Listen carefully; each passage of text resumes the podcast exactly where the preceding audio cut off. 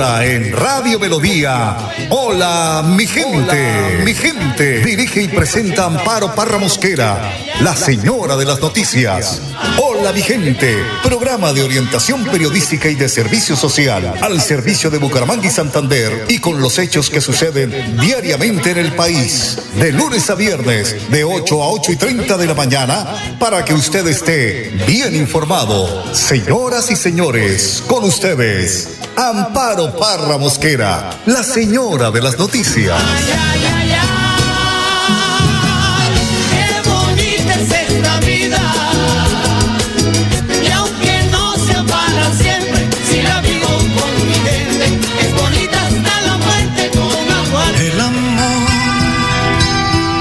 es una gota de agua en un cristal. Es un paseo largo sin hablar.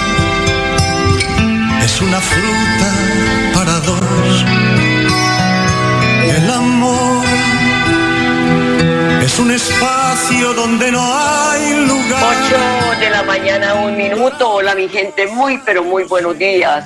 Hoy es lunes 14 de febrero y cada 14 de febrero en varios países del mundo se lleva a cabo la celebración del Día de San Valentín o también conocido como el Día de los Enamorados. El amor, el amor, como don Arnulfo Fotero nos coloca esta canción, porque la verdad pues es importante conocer su origen y por qué en los últimos años ha cobrado fuerza en Colombia. Aquí, pues eh, les contamos la historia de una de las festividades más populares en el mundo y la razón por la que se celebra en el país. Esta festividad surge del cristianismo y conmemora las buenas obras realizadas por San Valentín de Roma. Su origen se remota al siglo III en Roma, yo todavía no había nacido donde un sacerdote llamado Valentín se opuso a la orden del emperador Claudio II, quien decidió prohibir la celebración de matrimonios para los jóvenes, dado que los solteros sin familia eran mejor soldados porque tenían menos vínculos sentimentales. ¿Qué tal la pega? Entonces, hoy, pues muchos enamorados celebran esta fecha en Colombia, pero recordemos que en septiembre celebramos el Día de Amor y Amistad. Pero vuelvo y repito, muchas personas pues celebran este día. Don Arnulfo, gracias, don Arnulfo Otero, por la edición y musicalización de este su programa Hola mi gente. Las bienaventuranzas es el tema de hoy del padre Luis Sassano. Pero antes, don Arnulfo, quería dejar robar un pedacito de, de ese tema musical. Vamos a ver. Es una gota de agua en un cristal. Es un paseo largo sin hablar. Es una fruta para dos. Ahora sí, escuchemos al padre Luis Azar. Son las 8 Lucas de la 6, mañana, 17. 3 minutos. Lucas 6 del 17 y luego pasamos del 20 al 26, las bienaventuranzas. Lo primero que vemos es bajo del monte. Y lo que Jesús hace y dice va desde el encuentro con Jesús. Por eso hoy quisiera insistirte en tu oración, en tu oración especialmente del inicio del día. El que al amanecer cuando abras tus ojos pueda entregarle a Dios todos tus pensamientos, todas tus palabras y todas tus obras. Es importante poder bajar a la realidad y santificarte en la presencia de los demás, con los demás, porque Dios obra con vos en los demás, en lo cotidiano, en lo de cada día. Pero hay un segundo punto que es levantó los ojos.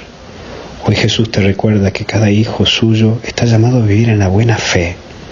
Hoy se nos recuerda que nuestra vida está marcada también por luchas, por vivir con el entusiasmo, por darse a los demás y entregarse enteramente, pero que también es verdad que vas a sufrir algunos golpes.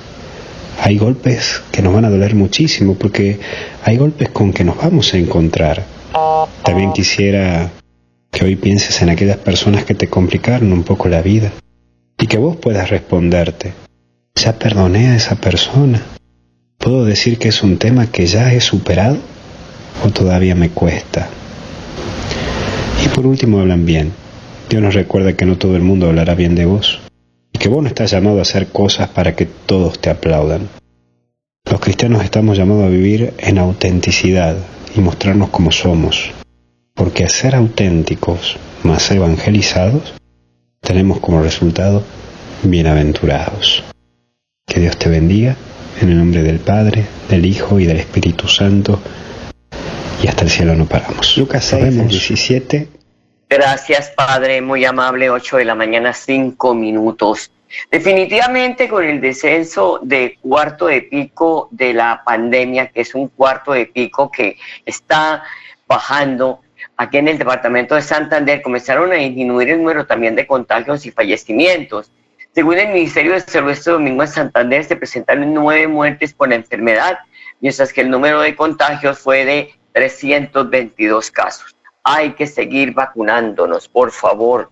Acudan a los puntos de vacunación que los tienen todos los municipios. Nos informan de Florida Blanca, de Girón, de Pie de Cuesta, aquí en Bucaramanga, donde hay muchos puntos para que ustedes vayan a esos puntos de vacunación para adquirir la vacuna. Y con el retorno a la presencialidad total del sector educativo la vacunación contra el COVID-19 a niños y las niñas ha cobrado aún más importancia. Mire, por esto las autoridades de salud del país insisten en la inmunización de esta población para garantizar la protección de los menores, docentes y, sus familias. Claudia Cuellar, subdirectora de enfermedades transmisibles del Ministerio de Salud, informó que hoy que están ingresando a las instituciones educativas, hay más, oígase bien, de 3 millones de niños que no, no se han acercado a los puntos de vacunación contra la COVID-19, lo que representa el 43% de esta población. Por ello invitó a los padres de familia, a los tutores, a responsables de los menores de edad para que rápidamente lleven a los niños a los puntos más cercanos de vacunación. La pandemia no se ha ido, está ahí, está viva eso tenemos que cuidarnos, seguirnos cuidando. Y el Ministerio de Salud también informó que se han, se han aplicado cerca de 75 millones de vacunas contra el COVID en el país. Colombia llegó a este número tras aplicar 204.736 dosis el sábado, 59.490 corresponden a segunda dosis y 8.832 a monodosis. De acuerdo con la cartera de salud, 34.90 millones de colombianos ya fueron vacunados con la primera dosis, más de 26 millones con las dos dosis y casi 6 millones, cerca de 6 millones con la monodosis. Así que sigamos protegiéndonos y asistiendo a los puntos de vacunación para inmunizarnos y protegernos de esta terrible enfermedad. 8 de la mañana, 8 minutos, una pausa y ya regresamos. La pausa es de música porque don Fotero dice, aquí estamos los enamorados hoy día de San Valentín.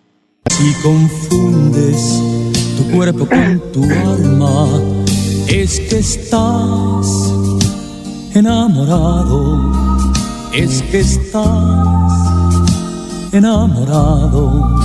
Si recuerdas los versos de tu infancia, es que estás enamorado. 8 de la mañana, 8 minutos. Solo faltan un mes.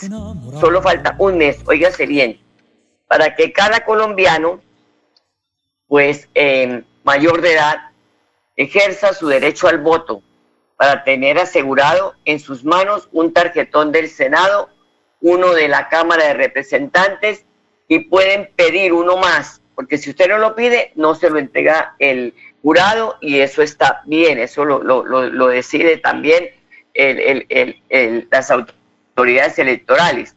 Para votar por una de las tres consultas presidenciales de su preferencia, aquí no le estoy diciendo que vote por Mengano ni por Sultano, de su preferencia, más de 38 millones de personas están habilitadas para elegir el nuevo Congreso en las 113 mil mesas de votación que estarán habilitadas en todo el país. Tenemos que acudir a las urnas, porque empezamos y criticamos y hablamos hasta por los codos. Y es que el Senado, y es que la Cámara, pero no ejercemos el derecho al voto, así sea en blanco. Pero usted tiene que acercarse a las urnas como buen colombiano para sostener la democracia, porque somos nosotros los que sostenemos la democracia eh, asistiendo a estos procesos electorales. Esta jornada tendrá varias novedades, óigase bien, tarjetones rediseñados para tratar de reducir los votos nulos, urnas separadas entre Senado y Cámara, aplicación de los puestos de votación y un software propio de la registraduría y el Consejo Nacional Electoral.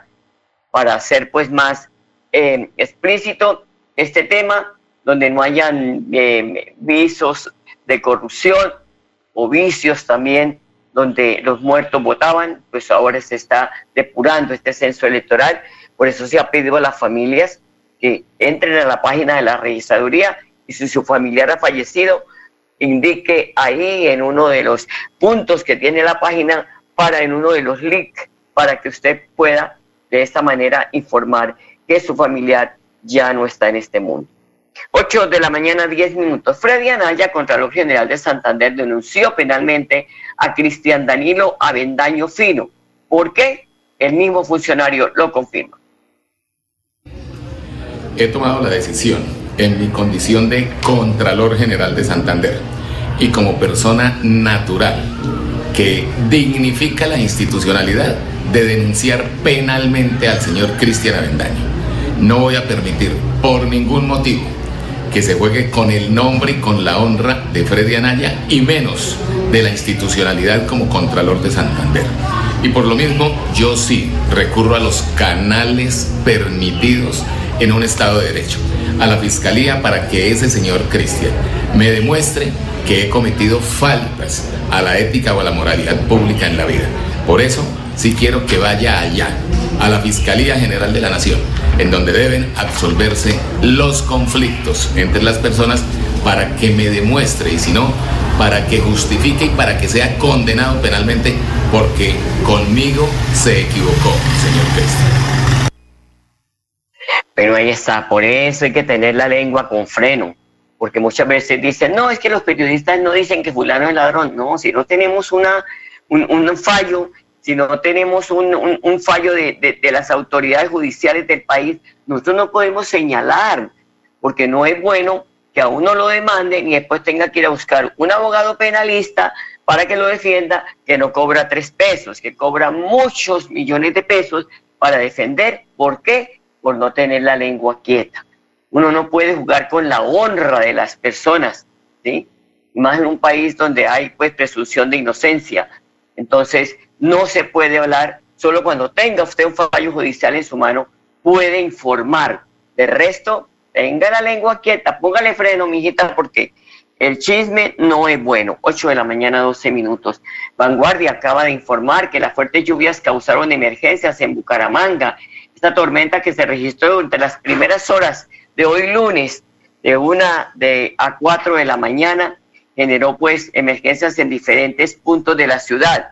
Autoridades pues no han reportado heridos, dice el informe, pero dice que hay trancones en la vía Piedecuesta por Papiquero Piña, en la autopista en sentido sur-norte en el anillo vial hacia Girón, durante la madrugada, en la vía que comunica a Real de Minas con la terminal de transporte de Bucaramanga, la vía quedó cubierta de tierra, lodo y grandes piedras. Recordemos que allí estaban haciendo una, eh, una obra para poder mitigar estos temas cuando las lluvias se presentan.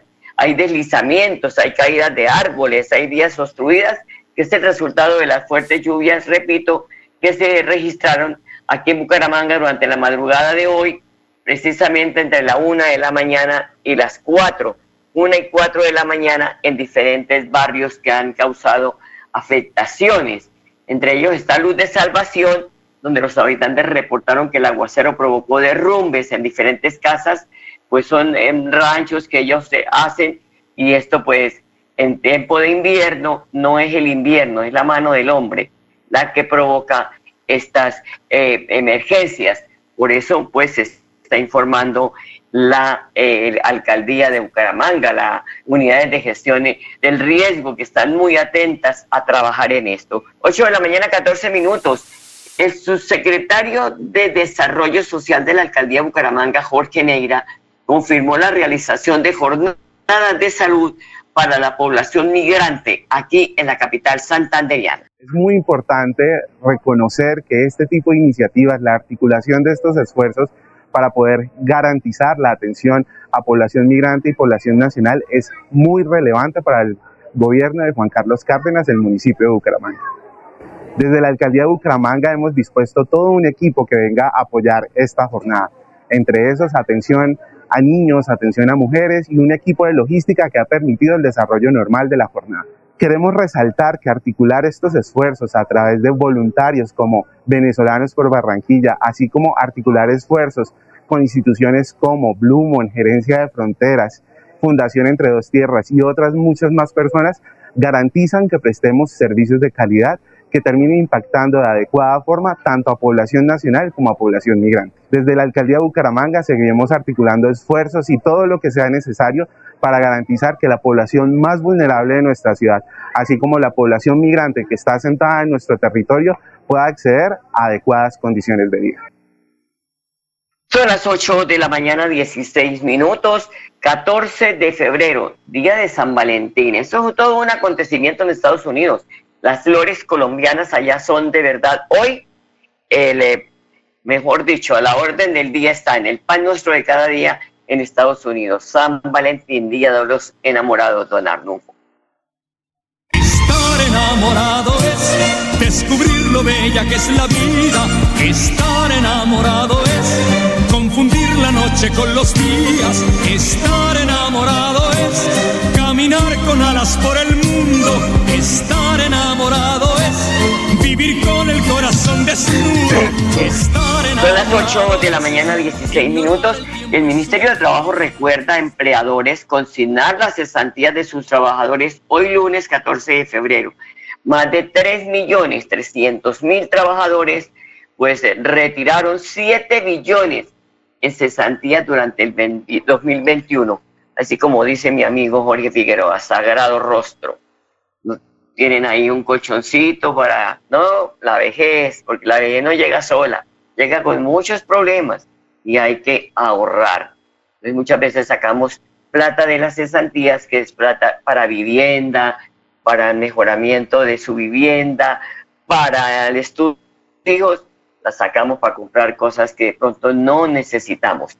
Y el Fondo Nacional del Ahorro se encontraban pues afiliados a cesantías un millón tres mil trabajadores y se administraban más de 6 billones de pesos por ese concepto hasta el 31 de diciembre del 2021.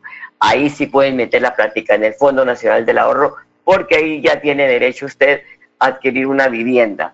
Los afiliados a los fondos privados de cesantías también llegaron a más de casi cerca de 9 millones al cierre del 2021 en, eh, eh, en cesantías. 8 de la mañana, 18 minutos, el Departamento de Santander y el Departamento Nacional de Planeación anunció la aprobación de cerca de 440 millones de pesos para la ejecución de obras contempladas dentro del plan funcional del Pacto Funcional por Santander. El gobernador Mauricio Aguilar sostuvo que el plan de acción para este año 2022 consta de 25 iniciativas en desarrollo y eh, estas iniciativas están en desarrollo de infraestructura y desarrollo económico y social del departamento. Bueno, hoy sin duda es una muy buena noticia que la Universidad Industrial de Santander le da a sus estudiantes de la Facultad de Salud, donde gracias al pacto funcional, a la gerencia de pactos territoriales, al DNP y en territorio, podemos anunciar no solo la ejecución de este gran edificio, alrededor de 27 mil metros cuadrados, más de 115 mil millones de pesos invertidos y sobre todo un edificio moderno de alrededor de siete pisos que beneficiará a más de 1.800 estudiantes que permitirán no solo realizar todas sus etapas de aprendizaje, sus prácticas, investigaciones, sino que también adornará a la ciudad de Bucaramanga, donde sin duda es un punto estratégico al ingreso del Departamento Hermano del Norte de Santander. Toda esta transformación, renovación urbana nos permitirá mostrar un edificio moderno que va a ser una de las facultades de salud más modernas de Latinoamérica y que pondrá a la vanguardia toda la ciencia, la tecnología, la investigación al servicio de nuestros estudiantes de medicina y de las ciencias de la salud para decirle que aquí hay una universidad industrial que se está transformando y que le está brindando no solo las mejores herramientas, sino que también está dando ese paso agigantado para que cada día la infraestructura sea una infraestructura moderna, cómoda y sobre todo de la mano con el gobierno nacional poderle cumplir a nuestros jóvenes y a nuestros futuros profesionales de la salud. Bueno, hoy queremos contarle a todos los santanderianos que nos encontramos aquí en el lugar donde se va a construir el moderno edificio de la Facultad de Salud de la Universidad Industrial de Santander. Más de 27 mil metros cuadrados, más de 115 mil millones de pesos en inversión, donde será un cómodo y moderno edificio de siete pisos, en la cual aquí tendremos capacidad para más de 1.800 estudiantes, donde todos los futuros y profesionales de la salud podrán recibir todas sus prácticas, sus conocimientos, sino hacer todas las investigaciones. Y que sin duda, hoy en el marco del quinto consejo directivo del pacto funcional se han aprobado no solo todo el plan de acción, sino el plan de inversión que comprenderá alrededor de los 430 mil millones de pesos y en la cual en el avance que se han comprometido más del 65% a cierre de 2021, esperamos que en el año 2022 podamos tener un alcance del 89%. Eso quiere decir que el pacto funcional viene avanzando con obras, con ejecuciones, con cierres financieros y sobre todo de buenas noticias de las grandes obras que transformarán no solo el desarrollo urbano de la ciudad, del área metropolitana, sino también de lo que queremos con el departamento de Santander, donde aquí lleguen los futuros profesionales de la salud, sino también que realmente tengamos los mejores íconos en materia de investigación, como va a ser esta, este edificio, y sobre todo apostándole a esa educación con calidad que el gobierno nacional del presidente Iván Duque viene aportándole al departamento de Santander a través de la Universidad Industrial de Santander. 8 de la mañana, 21 minutos. Entonces, 115 mil millones de pesos va a costar esa moderna infraestructura arquitectónica, pues que van a poder gozar por ahí cerca de 1.800 estudiantes de la salud. Y María Isabel Campo es la gerente nacional de pactos territoriales. Ella estuvo también aquí en Bucaramanga. Dice que el gobierno nacional ya tiene comprometido con el departamento de Santander, oígase bien, 1.2 billones de pesos, con B de burro, billones de pesos de los, de los 1.9 billones de pesos que están proyectados para esta región del país. Bueno, como todos saben, Pactos Territoriales es una estrategia del Departamento Nacional de Planeación que fue creada eh, por, el plan por el plan de desarrollo del presidente Iván Duque y que tiene como finalidad buscar aunar esfuerzos entre el gobierno nacional y el territorial para poder impulsar grandes proyectos de impacto para buscar la reactivación económica y la transformación de los territorios. En este caso nos encontramos en este momento inaugurando uno de esos proyectos este proyecto fue firmado el compromiso de un convenio eh, con la UIS precisamente en el mes de diciembre, en donde el gobierno nacional está haciendo un aporte de 60 mil millones y el costo total del proyecto es de 115 mil millones de pesos. Hoy estuvimos también aprobando el plan de acción que incluye 440 mil millones adicionales para el territorio. Tenemos ya en este momento comprometidos 1,2 billones de pesos del el 1.9 billones que estemos eh, eh, pensado y planeado para este pacto que tiene un tiempo de cumplimiento de cinco años, pero que a lo largo de un año ya llevamos el 65% y al final del gobierno del presidente Duque esperamos tener el 89% del pacto cumplido. El gobierno nacional eh, ha, venido cerrando con obras de impacto, con reactivación económica que se ve reflejado también en el crecimiento económico a pesar de las dificultades del COVID y seguimos trabajando de la mano del presidente Iván Duque y de la directora de Planeación Nacional Alejandra Botero para traer soluciones a las regiones y para impulsar la economía. Pero sigamos hablando de obras, porque en el barrio de Tejar de Girón el gobierno municipal está haciendo importantes inversiones en obras de mitigación para proteger la vida de sus habitantes. Carlos Román, alcalde del municipio, confirmó el costo de la inversión desde el barrio El Tejar con esta gran obra de mitigación, una obra por más de 47 mil millones de pesos, con pantallas ancladas, muros de contención, arreglo en escenario deportivo y obra que también beneficiará a todos los habitantes del Sagrado Corazón. Con esto mitigamos el riesgo, embellecemos la zona y mejoramos la calidad de vida de todos nuestros habitantes. Esas pantallas ancladas es lo que usted ve en Girón cuando entra por la vía al aeropuerto. Esas pantallas ancladas que pues no eh, permiten, no permiten que siga eh, pues presentándose la erosión y viniéndose abajo muchos proyectos. Y hablando de obras y de inversión, el alcalde de Barranca Bermeja, Alfonso de Hatch, dio un parte del avance de infraestructura, conectividad vial, agua y saneamiento básico que con apoyo de la gobernación de Santander se están ejecutando. Son muchas obras que estamos haciendo junto a la gobernación de Santander, un día histórico, porque este acueducto, estos 14.3 kilómetros, llevará el agua a los hogares del Llanito, después de décadas de espera. Pero además de eso, le dimos inicio formal también para todas las obras de pavimentación en 5 kilómetros en Barranca Bermeja. Uno de esos puntos estuvimos en el barrio, en la vereda Laureles, del corregimiento del centro.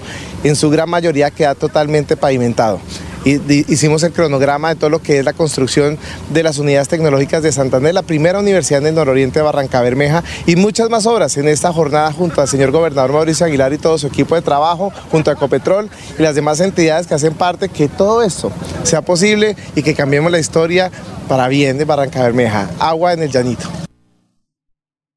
Bueno, 8 de la mañana, 26 minutos. Para irnos les contamos que el senador santanderiano Miguel Ángel Pinto anunció que denunciará a la candidata presidencial Ingrid Betancourt por sus declaraciones en un debate, el cual lo señaló de tener nexos con el narcotráfico. Vuelvo y repito, con el hay que ponerle freno a la lengua. 8 de la mañana, 26 minutos. A ustedes, amables oyentes, gracias por su sintonía. Que tengan un buen, feliz día de San Valentín, con mucho amor, con mucha comprensión, con mucho cariño, con su pareja y de verdad, pues con todas las personas que uno quiere que lo rodean, comenzando por las del trabajo, los compañeros de trabajo, porque la gran parte del día la pasamos en nuestras oficinas. 8 de la mañana, 26 minutos. Feliz día, los dejo con la programación de Radio Melodía y hasta mañana, los quiero mucho. Qué bonita es esta vida. Hola Vigente, programa de orientación periodística y de servicio social al servicio de Bucaramanga y Santander y con los hechos que suceden diariamente en el país. Hola mi gente, mi gente. Dirige y presenta Amparo Parra Mosquera, la señora de las noticias.